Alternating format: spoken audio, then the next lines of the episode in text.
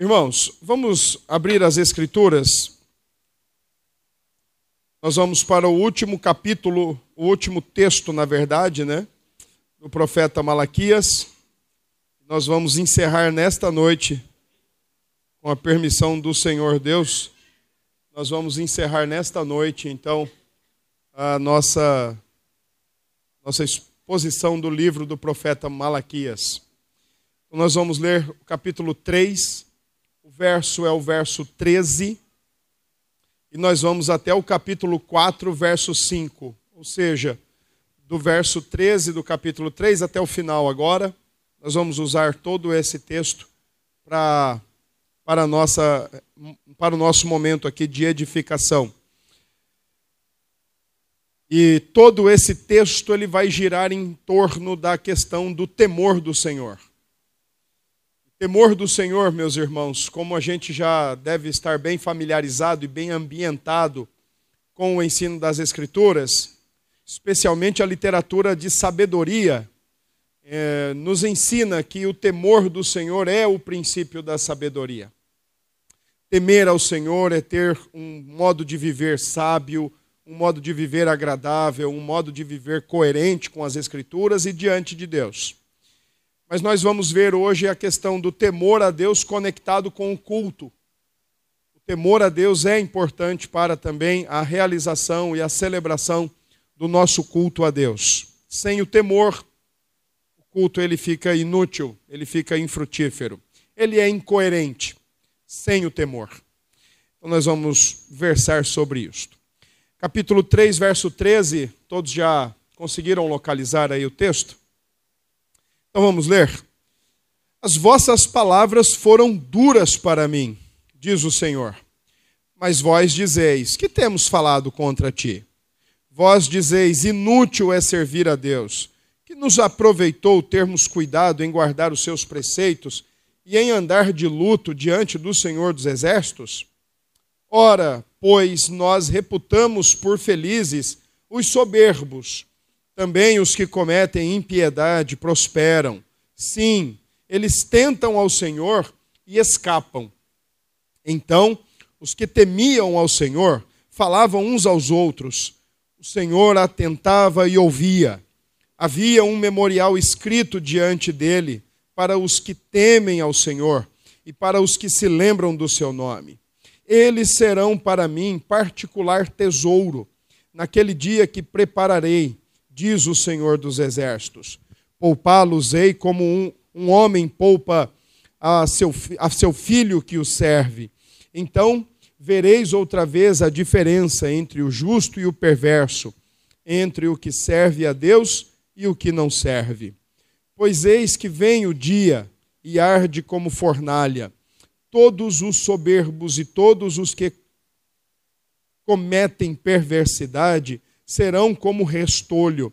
O dia que vem os abrasará, diz o Senhor dos Exércitos, de sorte que não lhes deixará nem raiz nem ramo.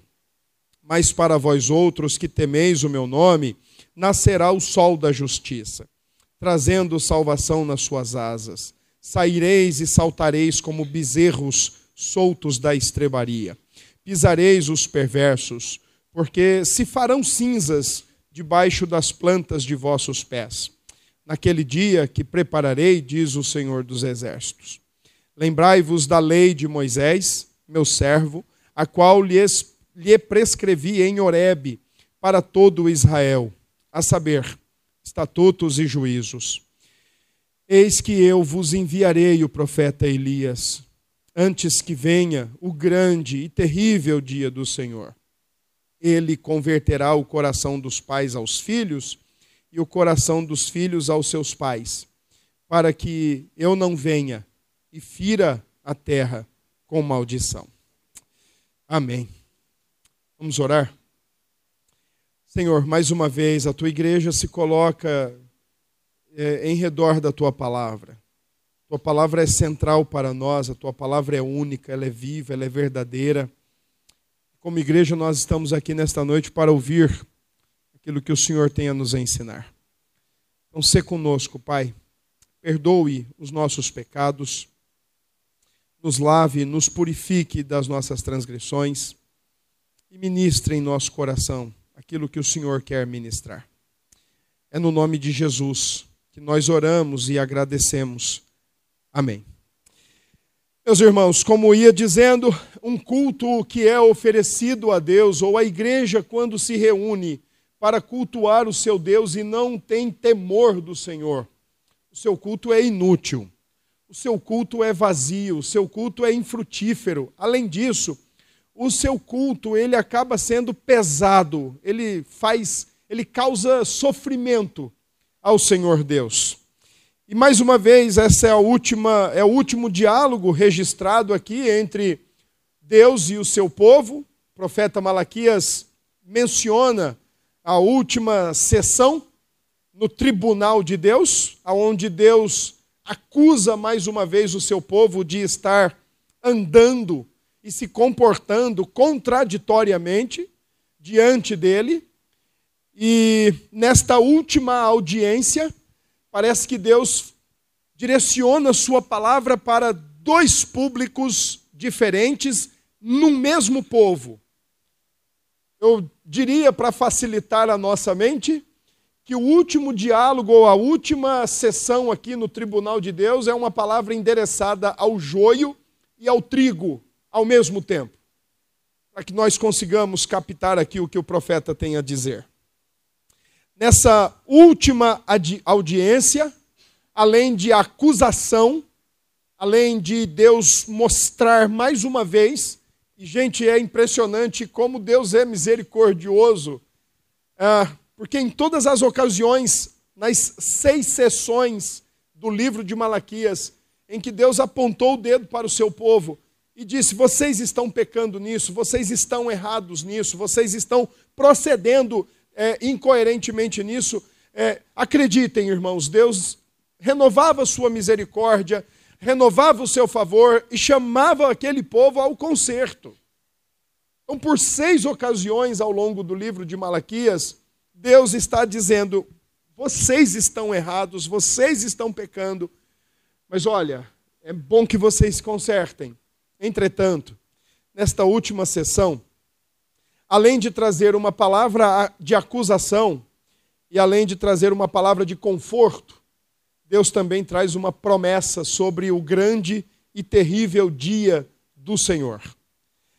Depois desse capítulo que nós fizemos a leitura, depois desse texto, ah, se você virar aí a sua Bíblia, você vai ver que algumas Bíblias têm uma página em branco escrito Novo Testamento, outras Bíblias com mais recursos de estudo, às vezes traz alguma coisa sobre o período intertestamentário ou período interbíblico, antes de propriamente dito entrar no primeiro evangelho de acordo com o nosso Novo Testamento, que é Mateus.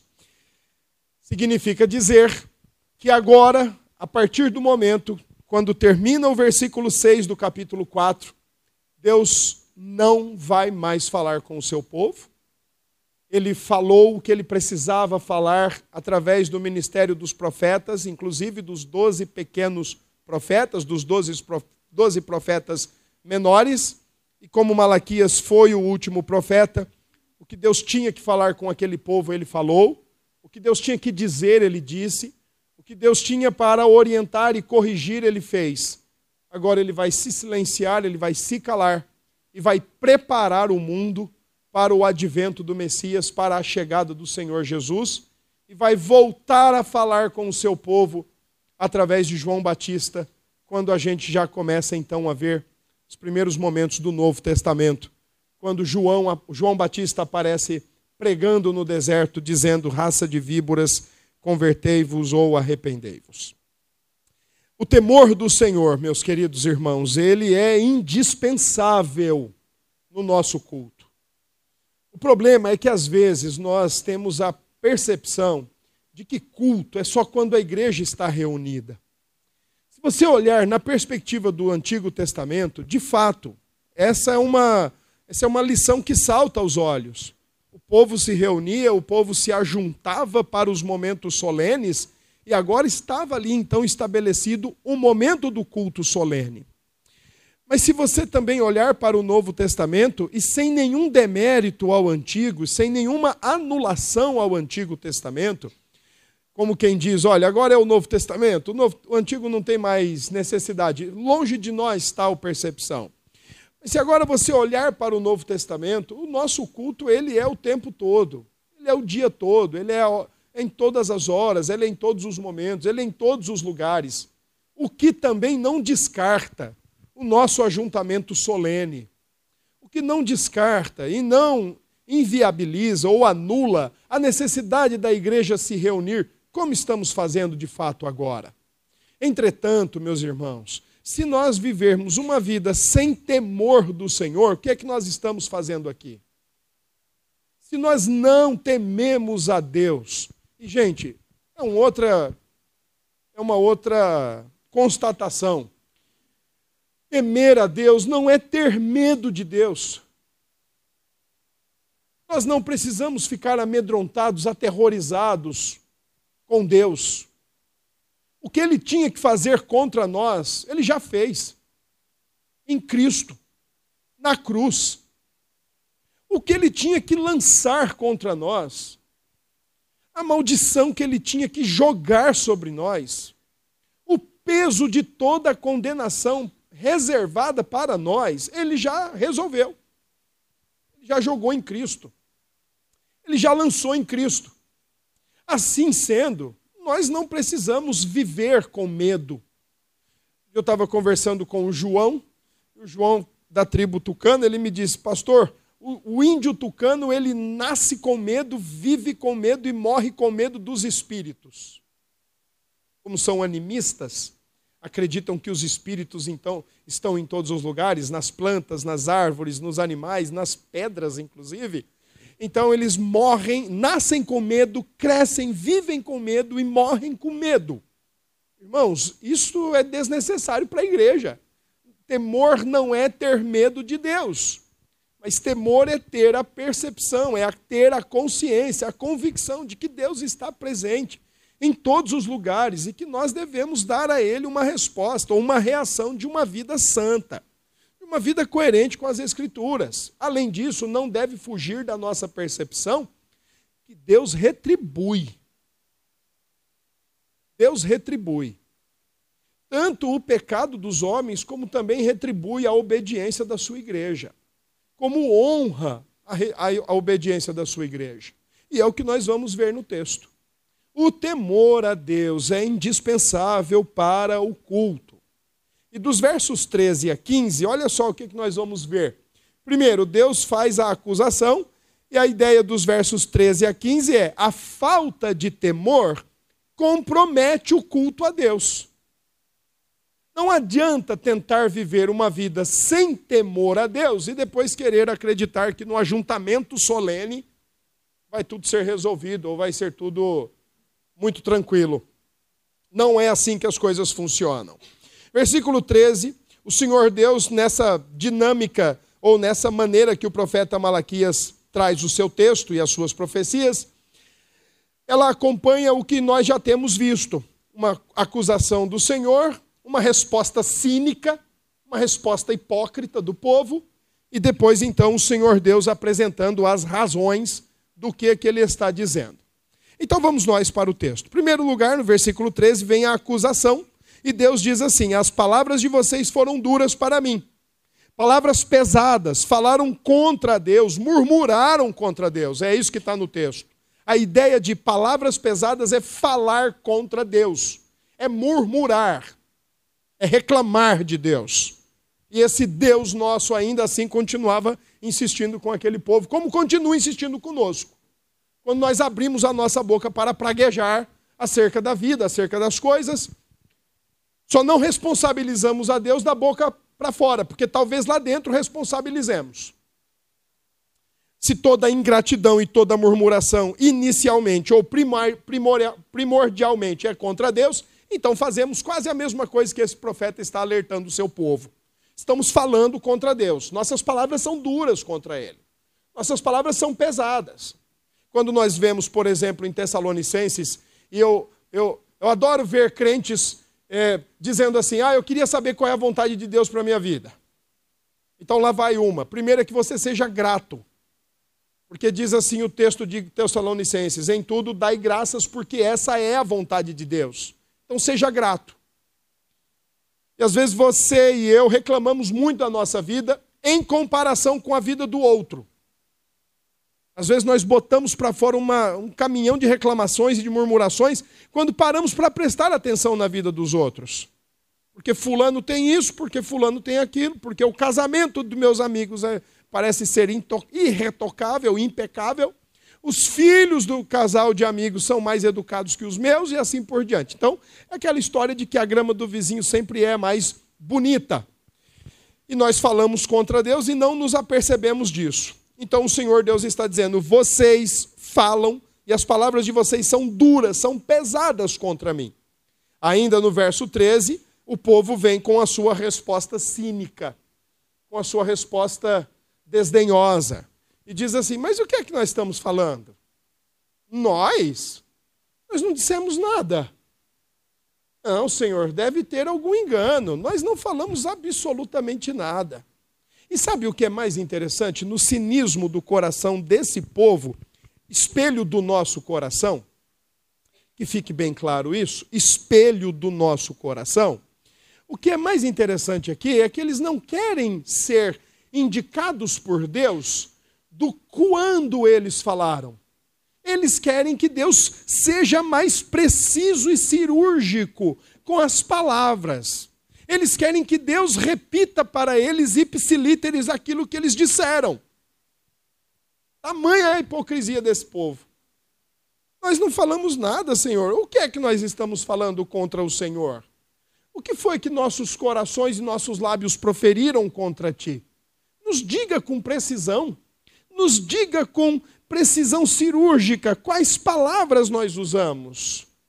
Então, misericordiosamente, versículo 14, o Senhor responde ao questionamento cínico. Vocês disseram: inútil é servir a Deus. Pronto, primeira questão que vocês disseram: inútil é servir a Deus, inútil é viver o pacto com Deus, inútil é ter esse Deus como nosso Deus, inútil é sermos povo de Deus como nós, inútil para nós, isso não vale nada, isso não serve de nada. Não, não aproveitamos nada, não ganhamos nada com isso, não lucramos nada com isso. Inútil sem futuro servir a Deus. É isso que eles estavam dizendo. E misericordiosamente Deus está respondendo: Vocês disseram assim: inútil é servir a Deus. E disseram mais: E o que nos aproveitou termos cuidado de guardar os seus preceitos e andar de luto? Talvez uma, uma cerimônia ou uma alusão aos uma vida de constante arrependimento diante de Deus? O que, é que nós ganhamos com isso? O que é que nós ganhamos em obedecer às leis de Deus? O que é que nós ganhamos em obedecer os preceitos pactuais do Deus da aliança? O que é que nós ganhamos com isso? Geralmente, quem faz esse tipo de pergunta é porque não entendeu o que é viver com Deus e servir a Deus. Geralmente, quem faz esse tipo de pergunta, faz esse tipo de questionamento ou esse tipo de, de, é, de palavra, tem esse tipo de queixa, de reclamação, de palavra pesada e dura e murmuração, quando quer mais aquilo que Deus pode oferecer do que aquilo que Deus é.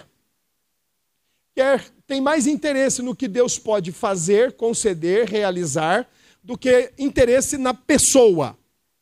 Então, por exemplo, para você entender, né, isso é muito próprio da nossa sociedade, não só atual, mas isso é desde que o ser humano é ser humano, pós-queda, é isso que acontece. Quando pessoas se encostam em pessoas porque tem como ganhar alguma coisa, porque tem como aproveitar alguma coisa, tirar alguma vantagem dessa situação. Então, muito provavelmente, pessoas que fazem esse questionamento com Deus falam: Senhor, o que, que adiantou eu viver como povo da aliança? Eu não tenho um carro zero. Senhor, o que, que adiantou eu ter um, um, viver como um povo da aliança? Olha, minha família está toda doente. O Senhor, o que, que adiantou eu viver os preceitos da aliança? O que adiantou eu cumprir com as suas palavras? O que adiantou viver uma vida agradável e reta diante do Senhor? As portas estão todas fechadas para mim. Que proveito eu tive nisso? O que, que eu ganhei com isso? Essas foram as palavras do povo. Eles já tinham questionado a justiça de Deus, capítulo 3. Eles já tinham questionado o amor de Deus, no capítulo 1. Em que, que o Senhor nos ama? Já tinham questionado a fidelidade de Deus. E agora estavam questionando qual o proveito que eles tinham em servir a Deus e guardar os preceitos. Tinham coragem para questionar a Deus, mas não tinham coragem para se consertar olhavam para Deus como o grande responsável pela sua, pelo seu infortúnio, pelos seus problemas, pelas suas dificuldades, mas não tinham coragem de dizer assim: Senhor, de fato o Senhor é bom, de fato o Senhor é fiel, de fato o Senhor nos ama, de fato o Senhor não muda, o problema somos nós. De fato o Senhor não tem nada a ver com os nossos infortúnios. Tinham coragem, tinham ousadia de questionar a Deus, mas não tinham coragem não tinham disposição de se consertar. E aí no verso 15, mais um pouco do que eles falam diante de Deus e contra Deus. Ora, pois nós reputamos, nós acreditamos, nós entendemos que os ímpios e os são mais, os felizes são soberbos, são os soberbos, e os que cometem impiedade prosperam. Eles tentam a Deus e escapam. Esses são os bons. Esses são os verdadeiros felizes da face da terra. Feliz não é aquele que anda diante de Deus e com Deus e para Deus, mas feliz é aquele que anda por si, para si e de si. Feliz não é aquele que busca viver uma vida de santidade, que busca viver uma vida lutando contra culturalmente. Feliz não é aquele que tenta viver os princípios do Senhor. Feliz é aquele que quebra os princípios do Senhor. Esse é feliz. Esse está certinho. Esse prospera.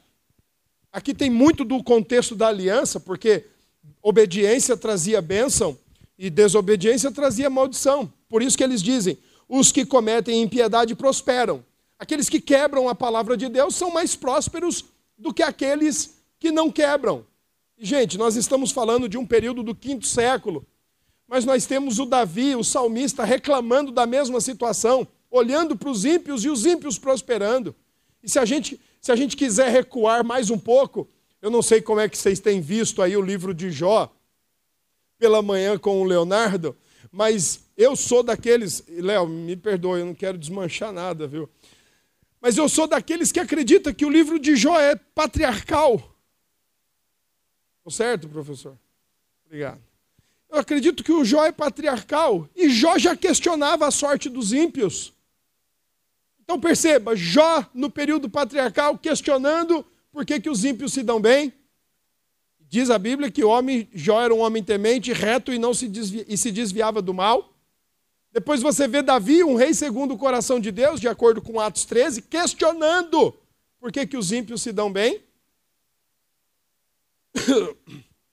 E agora você vê o povo de Deus, cinco séculos antes do Senhor Jesus vir, também questionando por que, que os ímpios se dão bem, e tem mais. Eles estão dizendo, certo estão eles. Nós estamos errados. Eles estão certos. Nós estamos totalmente errados. Eles são felizes. Nós somos infelizes. Eles são espertos porque eles fazem a coisa contra Deus e saem ileso. Eles roubam, eles detonam a população, eles ampliam a injustiça e Deus não faz nada com eles. Enquanto nós, se pisarmos fora da linha, o Senhor manda gafanhotos destruir a nossa plantação. Eles estão certos. Eles estão corretos. Só faltava a turma dizer assim: queremos ser como eles. Queremos ser como eles. Coração ingrato, coração murmurador é o do povo de Deus. Coração que não sabe de fato medir as coisas. Coração esse que tem as coisas muito mais na matéria do que naquilo que é eterno. Coração que, que tem muito mais a prioridade no bolso do que naquilo que é eterno. Versos 16 até o verso, ao verso 18, verso 16 a verso 18. Então o Senhor vai nos ensinar que o temor do Senhor será retribuído no devido tempo. Se a falta de temor compromete o culto, compromete a vida diante de Deus, versos 16 a 18, o Senhor nos ensina que o temor será retribuído no devido tempo. E aí, meus queridos, eu quero chamar a sua atenção para ver o que o versículo 16 coloca. E veja bem, olha o que o versículo 16 diz: Então os que temiam ao Senhor. E aqui nós temos a indicação de um outro grupo distinto. O primeiro grupo que ouviu as palavras do verso 13, 14 e 15 é o joio. É aquele grupo que está na igreja, parece que é igreja, mas não é igreja. É aquele grupo que está na igreja que diz conhecer o Deus da igreja, mas não conhece o Deus da igreja. Mas do verso 16 até o verso 18, agora Deus vai falar, vai se dirigir com aquele que é igreja. Mas antes, porém, olha o que diz o verso 16: os que temiam ao Senhor falavam uns aos outros. O que é está acontecendo aqui? o povo que entendeu como era o proceder da aliança e o viver com Deus em aliança, então começou a se estimular um ao outro, começou a incentivar um ao outro, começou a admoestar um ao outro, no sentido de dizer: não deem ouvidos para eles, vamos continuar temendo a Deus. Vamos continuar vivendo para o Deus da aliança, vamos continuar vivendo como povo da aliança. Não demos ouvidos, isso é joio não meçamos a nossa vida conforme eles estão medindo. Não entendamos a vida com Deus do jeito que eles entendem. Continuemos temendo ao Senhor. Sigamos no temor do Senhor. E tem mais, olha o que diz o texto, verso 16. O Senhor atentava e ouvia. O Senhor atentava e ouvia. Enquanto na primeira porção do texto as palavras foram duras, as palavras foram pesadas, verso 16 em diante, as palavras são agradáveis, as palavras são doces diante de Deus, são encorajadoras ao povo, e o povo então entende que é assim que deve continuar, fechando os ouvidos para palavras errôneas, temendo a Deus e vivendo para Deus. Só que tem mais umas coisas interessantes no verso 16 em diante.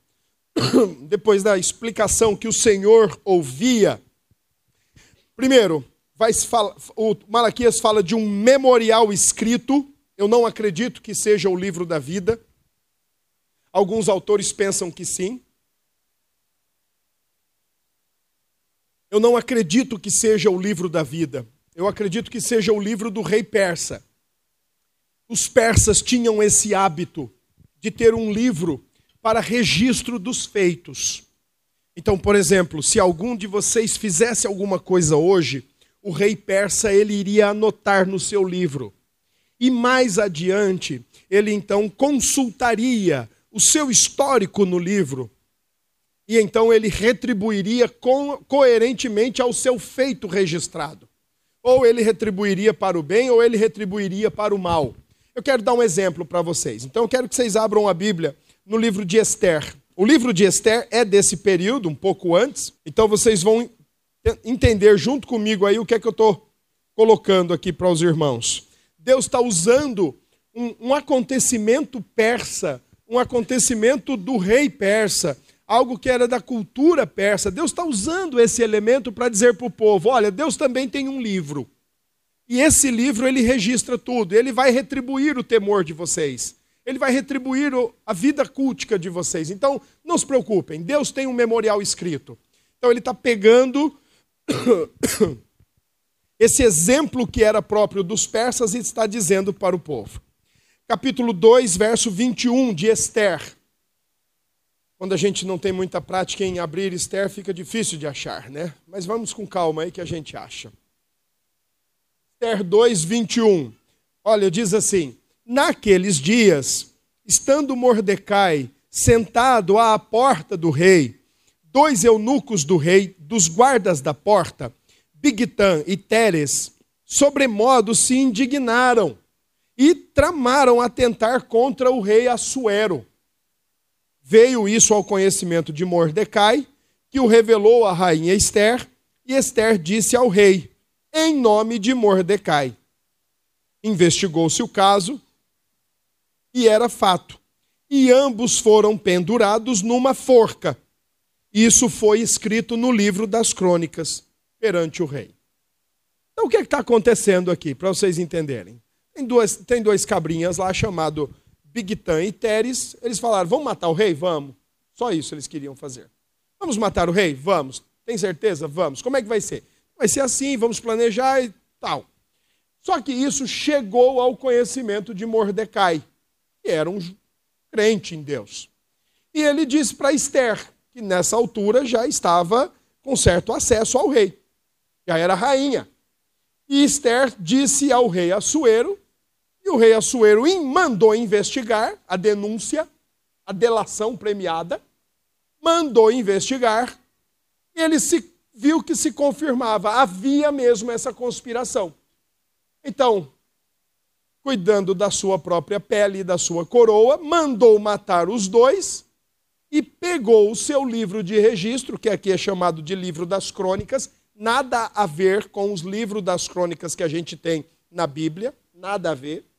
Aqui as crônicas são do rei, eles lá são outros escritos. E ele mandou escrever o que Mordecai tinha feito para ele.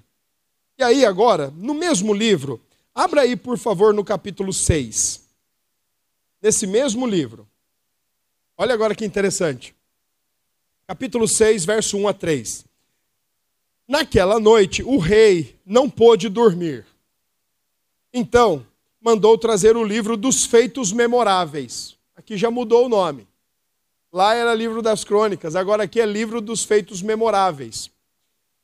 E nele se leu diante do rei. Achou-se escrito que Mordecai é quem havia denunciado os dois lá que queriam matá-lo, matar o rei, Bigtan e Teres. Os dois eunucos do rei, guardas da porta, que tinham procurado matar o rei Assuero. Verso 3. Então disse o rei: que honras e distinções se deram a Mordecai por isso? Nada lhe foi conferido, responderam os servos do rei que o serviam. Era, era característico dos persas, então, eles terem um livro, e nesse livro eles anotavam tudo. Feito da, do presbítero Dinarte, os feitos da Juliana Lima, os feitos da, da Anne, os feitos do reverendo, os feitos do conselho, os feitos do diácono, eles anotavam tudo. Para que em ocasião posterior, então, eles poderiam observar quais tinham sido os feitos. E aí tratavam, honravam ou desonravam de acordo com o que estava registrado. Por isso que o rei pergunta no capítulo 6: quais honras foram dadas a Assuero? Nenhuma. E aí ele providencia e força Amã a dar honras a Assuero.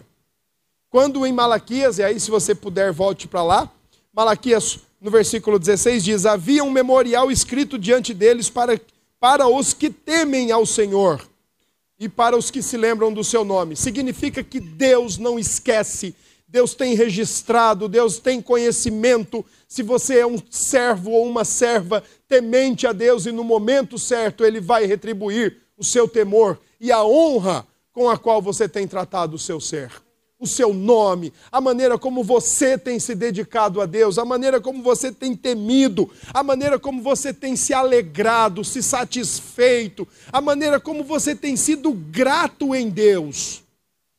Vai chegar uma hora que ele vai dizer assim: Deixa eu ver o que está escrito aqui sobre esse meu filho ou sobre essa minha filha. Ah, tá certo, me honrou a vida toda.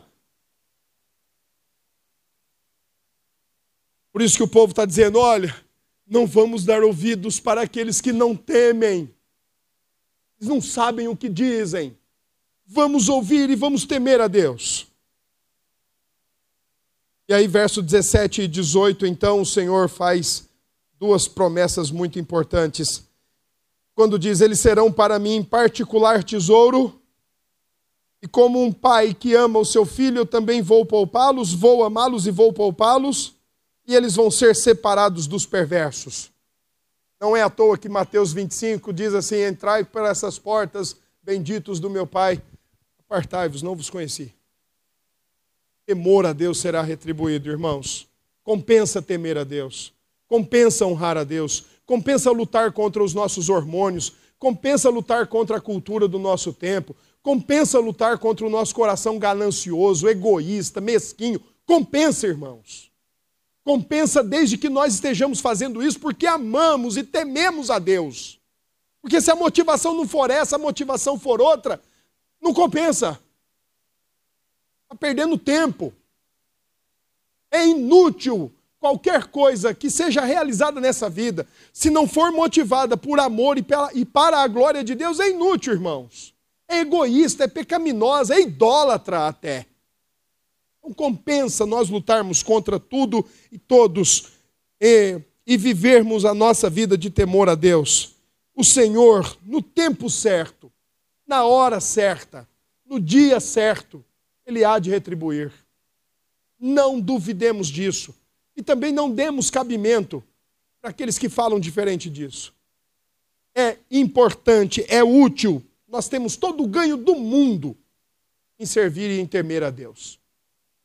E aí, meus queridos, vem o último, a última porção do texto, capítulo 4, do verso 1 ao verso 5, aonde o Senhor diz que no dia do Senhor ele vai separar os tementes dos não tementes.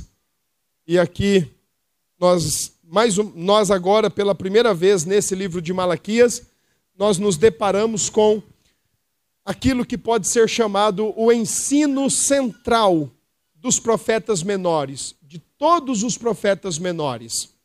O ensino central, o ensino que unifica os profetas menores, o dia do Senhor. Todos os profetas menores falam sobre o dia do Senhor. É bem verdade que eles falam ou de uma perspectiva ou de outra perspectiva, numa direção ou noutra direção, mas todos os doze menores profetas estão falando do mesmo assunto, o dia do Senhor.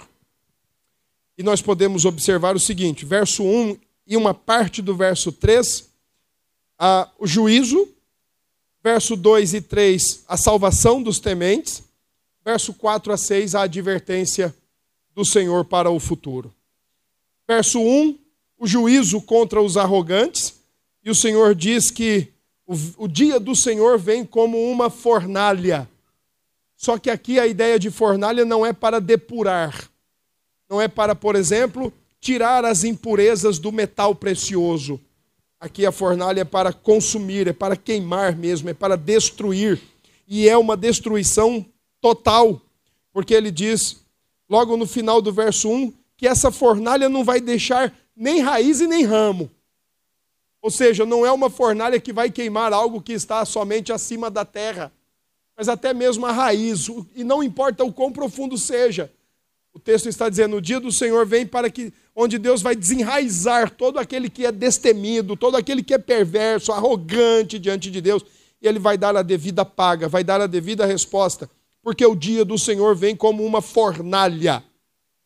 Enquanto para a igreja o dia do Senhor vem como algo extremamente abençoador, extremamente doce, extremamente prazeroso. A palavra do Senhor nos ensina que o dia do Senhor para os não crentes, aqueles que não reconhecem a Cristo como Senhor e Salvador de suas vidas, o dia do Senhor vem como uma fornalha. E é sobre esse dia que o Apocalipse diz que os homens prefeririam morrer do que ter de enfrentar a ira de Deus. Era melhor morrer do que ter de enfrentar a ira de Deus. Além, além disso, no verso 3, diz aí o texto que eles serão como cinzas debaixo das plantas dos pés. Os persas tinham desenvolvido uma maneira de pavimentar o, o piso, pavimentar as estradas, para que época de chuva não ficasse tão escorregadio e comprometesse a viagem de ninguém. Então eles faziam grandes queimadas e toda a cinza dessas grandes queimadas eram jogadas nas estradas. Era uma forma que eles tinham de consolidar mais o piso para poder haver a viagem. E é por isso que Deus está dizendo: os perversos serão tratados como cinza, só servirão para pavimentar a estrada para a igreja passar, para os crentes passarem.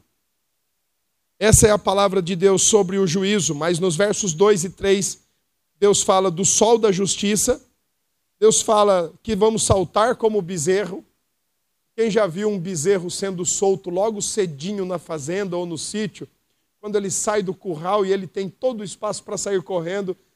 Quem já viu isso e quando lê o profeta já tem logo assim a, a imagem na cabeça? Ele sai pulando, sai virado, pulando, sai alegre, sai todo animado, porque agora é hora de correr, é hora de se, de se sentir livre. Deus diz que o dia do Senhor para a igreja é o dia de encontrar o sol da justiça. É um dia que vai trazer o brilho de um novo dia, uma vida justa, uma vida santa, uma vida perfeita, uma vida eterna. Eu sei que nossa, nossa cidade, aliás, nossa cidade não, por tabela, né? Porque na verdade o pôr do sol fica já em cabedelo. Mas eu sei que a, a fama da nossa cidade é o pôr do sol, não o nascer do sol nascer do sol é famoso porque é o ponto mais extremo, é o ponto onde nasce primeiro. Mas todo mundo já foi ao nascer, do, ao pôr do sol. Eu me lembro que alguns anos atrás, a esposa de um pastor amigo meu estava com uma amiga aqui visitando-a e ela mora na Itália e ela queria conhecer o nascer do sol. Queria ver o nascer do sol. E, e aí, então, essa amiga minha falou: Pedro, você vai com a gente? Eu falei: pô, chama, chama o seu marido, deixa eu dormir. Ela falou: não, ele vai ter que viajar e não sei o quê, e é o último dia dela aqui. Eu falei: tá bom, eu vou. Toda essa choradeira eu fui. Olha, eu fui daqui lá quieto, murmurando internamente. Putz, podia estar dormindo. Tem cabimento, levantar quatro horas da manhã para ver o sol nascer. Mas, irmãos, confesso a vocês que dos primeiros raios solares, olha, valeu cada minuto ali. Qual que, é, qual que é hora dessa? Faça isso. Levanta aí um pouco cedo, mais do que vocês já levantam, eu acredito. Dá um pulo lá no Seixas, vai ver, vai ver o nascer do sol. Comece a imaginar e pensar, aspirar desejar quando o sol da justiça raiar de uma vez por todas para a nossa vida. Toda vez que o sol da, da manhã se levanta, por exemplo, amanhã, quando você ver os primeiros raios do sol no seu quarto, você vai ter aquela certeza, puxa, além da murmuração habitual, ah, tem que levantar para a escola, tem que trabalhar, que não deveria ser assim mas acaba sendo. Mas tente trocar esse sentimento, tente trocar essas palavras pelas palavras do profeta. Que bom, mais uma vez o Senhor renovou a sua misericórdia. Mais uma vez o Senhor me deu mais um dia repleto de oportunidades. Louvado seja Deus por isso. Eu imagino quando o sol da justiça de fato raiar, trazendo todo o brilho do nosso Deus, o brilho da santidade de Deus, o brilho do novo céu e da nova terra, o brilho da nova vida e nos colocando como bezerros saltitantes, para de fato pularmos e saltarmos com toda a nossa alegria pela liberdade definitiva e irrestrita dos filhos de Deus. Se agora nós podemos confessar que o Filho nos libertou, mas ainda vivemos num cenário tão caótico como o nosso, mas vivemos livre. E a verdade liberta e o Filho nos liberta. Quanto mais então, quando nós formos livres de uma vez por toda de todo esse cenário tão pesado, tão contraditório, tão difícil, o sol da justiça vai trazer essa liberdade para nós. E aí o verso 5, nós já vamos encerrar verso 5, o profeta Malaquias fala do do profeta Elias. E antes, porém, no verso 4, ele fala da lei de Moisés e do profeta Elias, duas coisas que devem ser ouvidas em conjunto: lei e profeta. Lei e profeta atuaram juntos.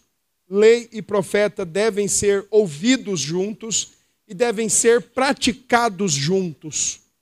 Não só a lei, não só os profetas, mas as, a lei e os profetas. É só você lembrar que na parábola do rico e do Lázaro, quando o rico estava em tormentos, em angústias infernais, ele diz assim: manda alguém lá avisar minha família, porque eles também estão vindo para cá. Estão pegando o mesmo caminho que eu. Mande alguém lá avisá-los, para que eles não venham para cá. Aqui é muito angustiante, aqui é muito agonizante. O Abraão diz assim: eles têm a lei e os profetas. Ouçam-nos. Porque lei e profeta devem ser ouvido, ouvidos juntos.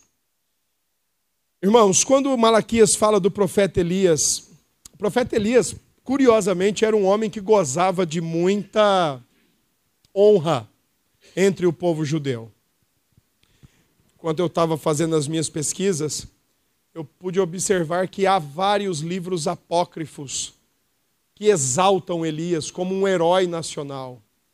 Então ele era um homem extremamente honrado entre os judeus. Para vocês terem uma ideia, toda vez que após um culto ou após um ritual, os livros apócrifos retratam uma expressão do seguinte tipo: uh, que Deus, em sua misericórdia, nos mande o profeta Elias. Então, os livros apócrifos traziam esse tipo de, de oração. Deus nos mande Elias. Nós precisamos é de um homem como Elias. Nós precisamos é de um herói como Elias. Ou também, quando tinha a Páscoa dos judeus, dizem os registros que na celebração da Páscoa existia a taça de Elias primeira taça era posta na mesa. Um ritual. E ao final da Páscoa, uma criança tinha que ir até a porta da casa e abrir. Porque acreditava-se que Elias estava para chegar. Então era um homem que era tratado com muita honra. Por causa da sua trasladação, não viu a morte, mas foi, foi trasladado. Então existia essa expectativa de que ele poderia aparecer em qualquer momento poderia aparecer a qualquer hora na porta de alguém ou na própria nação.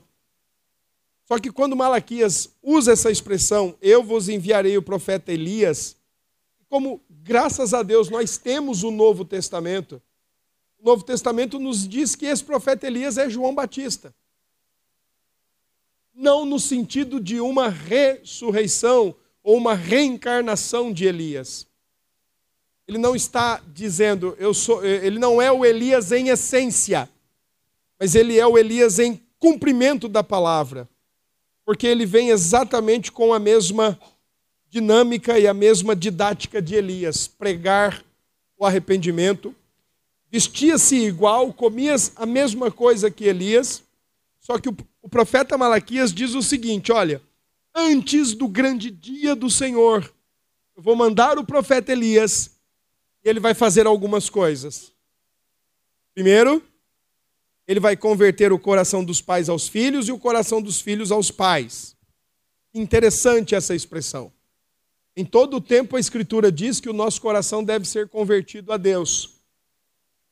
Mas aqui o Malaquias está dizendo, ele vai converter o coração do pai, dos pais aos filhos e os filhos aos pais. Sabe por quê, irmãos? Porque a nossa vida cristã, a nossa vida de fé, a nossa vida com Deus começa na nossa casa. Começa na nossa casa. Não adianta a gente querer ganhar o mundo inteiro e perder os de casa. Não adianta a gente querer servir os de fora e perder os de casa. Felipe, quando encontrou o Senhor Jesus, ele foi direto encontrar com Natanael que era irmão, disse assim: Vem, achamos o Messias. Ele foi para dentro de casa, ele não foi para fora de casa. Ele foi para dentro.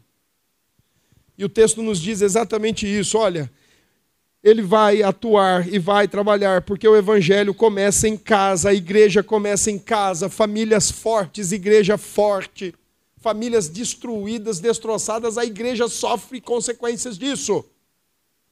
Por isso ele vai, antes do dia do Senhor, ele vai chamar famílias para se converterem, ele vai chamar famílias, pais e filhos, filhos e pais para servirem a Jesus antes que chegue o grande dia do Senhor, aonde não há mais tempo para isso. E a Bíblia nos dá muitas orientações de como filhos podem se converter aos pais, honrando os pais, obedecendo aos pais, servindo aos pais, cuidando dos pais. Mas a Bíblia também nos diz como os pais podem se converter aos filhos, ensinando os seus filhos, testemunhando para os seus filhos sendo bons exemplos para os seus filhos de assiduidade, de temor a Deus, de verdade de, de evangelho, de veracidade cristã. Começa em casa, irmãos. Ele está, ah, o profeta está dizendo que ele vai propor conserto no seio da família, para que a família esteja reunida em uma só fé, em uma só adoração e vivendo o temor a Deus. Só que o profeta também diz que o grande dia do Senhor vai trazer ferimento. Ele vai, ele ameaça amaldiçoar a terra. E para quem prestou atenção no profeta Malaquias em todos esses domingos, pode lembrar que Malaquias começa falando que Deus ama mas agora ele também termina o seu livro dizendo: Mas ele julga, mas ele pune, ele sentencia, ele retribui. Nós não precisamos perder tempo. Nós temos ouvido, nos consertemos, nos endireitemos diante do Senhor, organizemos a nossa vida. Primeiro, vamos cultuar a Deus, gente, por quem Ele é e por quem nós somos.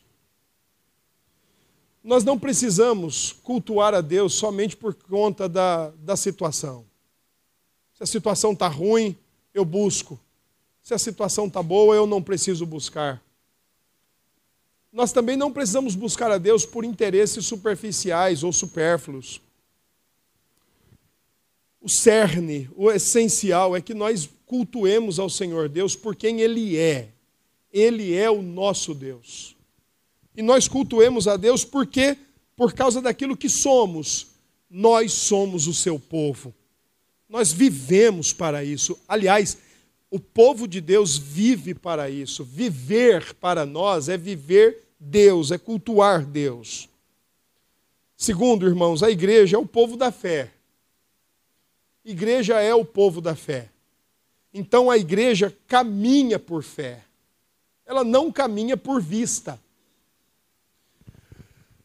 Se você for olhar para tudo que acontece nesse mundo, você vai acabar como muita gente, questionando Deus, acusando Deus, murmurando, falando contra Deus. A gente caminha por fé. Acho que Lutero entendeu isso direitinho. Antes de Lutero, Davi entendeu. Quando disse que, ainda que eu ande, ou ainda que eu passe pelo vale da sombra da morte, tu estás comigo. Percebe que para Davi pouco importa por onde ele vai passar, importa que Deus está com ele. A mesma coisa disse Lutero. Lutero disse: eu, eu não me importo os caminhos pelos quais eu tenho que passar. Eu me importo é com quem me conduz. Então a gente, igreja, comunidade de fé, povo da fé em, em Cristo, a gente anda por fé. E, e andar por fé, irmãos, é andar tirando os olhos desta vida, tirando os olhos desse mundo o tempo todo e olhando para cima, olhando para o alto. Abraão, quando foi chamado para uma nova terra, ele em momento nenhum ele olhou para a terra aqui embaixo. Ele olhou para a terra celestial. O autor de Hebreus diz que Abraão saiu sem saber para onde ia, mas ele sabia o que, que ele queria. Aquela cidade que Deus é o arquiteto. O próprio Deus é o arquiteto. Então, o povo da fé olha caminha olhando para frente, para o alto, para cima, para Deus, para os novos céus e a nova terra. Olha para o dia do Senhor como o dia marcado, onde tudo será dado uma resposta, onde tudo será esclarecido, onde tudo será trazido à tona. Não precisa se inquietar. Deus vai fazer isso. Já está agendado. Irmãos, os ímpios, os não crentes, eles podem prosperar. Deixa. Não tem problema. Eu creio que nós já, nós já somos muito mais prósperos. Porque em Cristo nós temos a prosperidade que dinheiro nenhum na face da terra pode trazer. Irmãos, em Cristo nós temos paz com Deus. Em Cristo nós temos perdão de pecados. Em Cristo nós temos consciência livre, consciência libertada. Irmãos, em Cristo nós temos certeza de um amanhã. Em Cristo nós temos esperança de um futuro muito melhor. Isso é prosperidade, irmãos.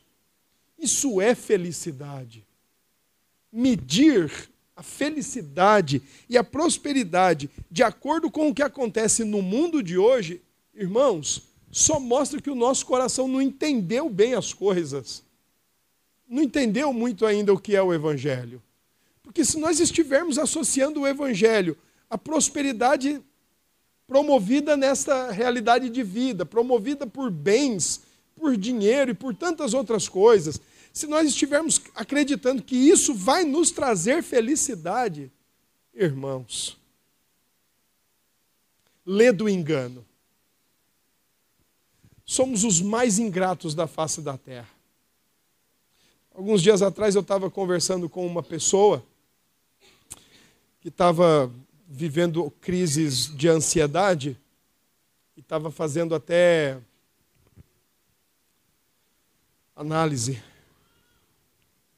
E eu comecei a perguntar algumas coisas para ela. Eu falei, você estuda? Ela falou, não, já me formei. E é o que você queria? É. Eu falei, então, academicamente, você está onde você queria? Sim, estou. Era isso que eu queria.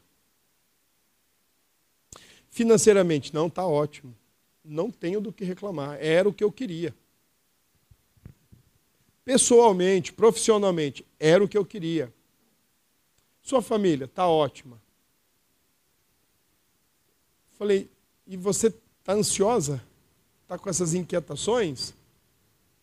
Ela falou assim, falei, ó, então você deu pra, dá para você entender que a questão central não é o que está fora de você? Porque o que está fora você já conquistou. Você chegou onde você queria. Você alcançou o que você queria. A questão está dentro. E pelo fato da questão estar tá dentro, e nada de fora está preenchendo, significa que o verdadeiro sentido da vida faz falta em você ainda. Nós já temos mais motivos de prosperidade do que a gente imagina.